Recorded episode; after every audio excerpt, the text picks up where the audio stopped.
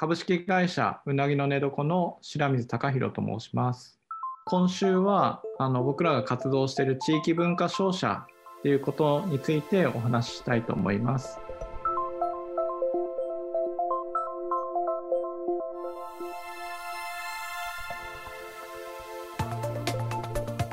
福岡県八女市に拠点を置く株式会社うなぎの寝床。地域の産品のアンテナショップから始まったこの会社は自らを地域文化商社と称しています。ただ単に地域の伝統的なものを販売するだけでなく土地の歴史を紐解き作り手との対話を重ねることで価値を高め消費者にその魅力を伝えることをミッションとしています。その象徴ともいえるのがモンペです。古くからこの地域で作られていた昔ながらの作業着モンペを現代風に解釈。アルファベット表記のモンペとして販売して大ヒットさせ今もうなぎの寝床の代表的なアイテムとして根強い人気を集めています。ということで今日はなぜモンペは大ヒット商品になったのかうなぎの寝床代表の白水貴弘さんに伺っていきます。テーマは地域文化の価値を伝える。久留米がすりっていう福岡県南の織物がありまして、まあ、かすりっていうもの自体はインドで始まってそこからまあインドネシアとかフィリピンとか通して沖縄に1400年ぐらいに入ってきて琉球王朝が三重津町っていう柄を作成してそれが日本中に広まったっていうでそれで久留米がすりっていうものは1800年ぐらいから続いてる織物なんですけど久留米がすりっていうのを知ってたんですけど僕は戦時中のなんかこう古い婦人服と着物みたいなイメージしかなくてあんまりいい印象がなかったんですよね。でもあのちょっと物産館みたいなところに行ってたまたまモンペを見かけて意外にこれ着心地良さそうだなと思ってちょっと履いてみたんですよね試着して。そしたらあのめちゃくちゃ着心地よくてそれであのそこで23着買って帰り、まあ、1回履き始めたらもうそれ以外なかなか着れなくなってきて結構このモンペっていろんな人に知ってもらったらいろんな世代に来てもらえるんじゃないかなっていうことでモンペ博覧会っていうイベントを2011年に開催してみたら3日ぐらいで割と2000人ぐらい人が来てくれたりして割と150万とか200万とか売れて、まあ、そこからなんか割とモンペを通して久留米ガスリってもうちょっと広げれるんじゃないかなと思ったっていうのがきっかけですね。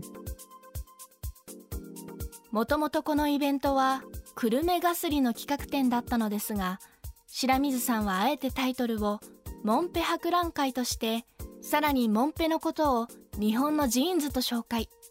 現代風に解釈して価値を高めるこのアイデアの効果もあってモンペ博覧会は多くのマスコミも集まり大成功を収めたといいます。そしてうなぎの寝床は久留米がすりのモンペの常識を変えることになります。それが無地のモンペ作りです。勝手に久留米がすりの中での産業革命って言ってるんですけど やっぱ布ってもともとやっぱ柄のアイデンティティを追求するみたいになってたんですけど若い人たちとかが履く時に柄がハードルになることも結構あるなとは思いあと値段です。そういう時に僕らは無地とか島とか割とシンプルなものをあの見せ方を変えていったっていうところはあります。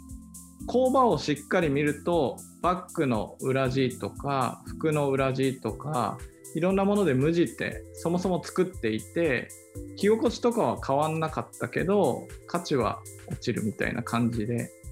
実際生産性とかを考えてたら無地って作らざるを得ないし作った方が効率もいい。っ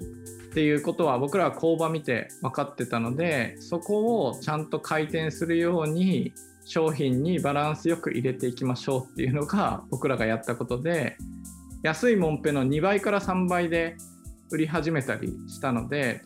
なんで僕らが価格を上げたかっていうと織本さんというか作り手の人たちが作ってるもんぺって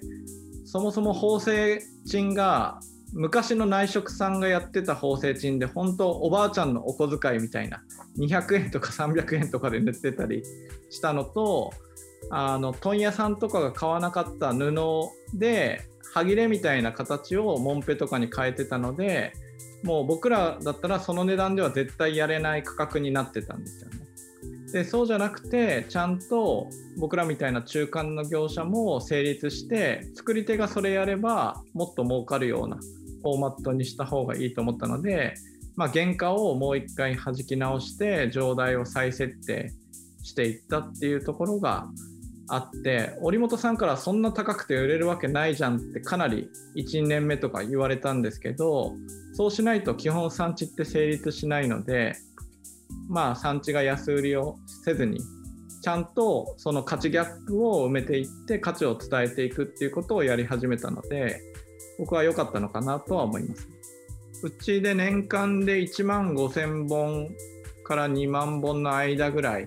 を年間で生産してます。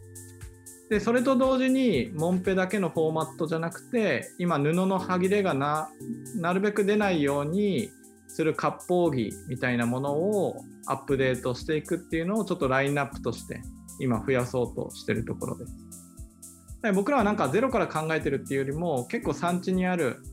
資源とかアイデアみたいなのをもう一回現代に置き直してコミュニケーションを取ってみてるっていう商品の作り方をしてますね、未来授業今週の講師は株式会社うなぎの寝床代表白水貴弘さん。今日のテーマは地域文化の価値を伝えるでした。明日も白水貴弘さんの授業をお送りします。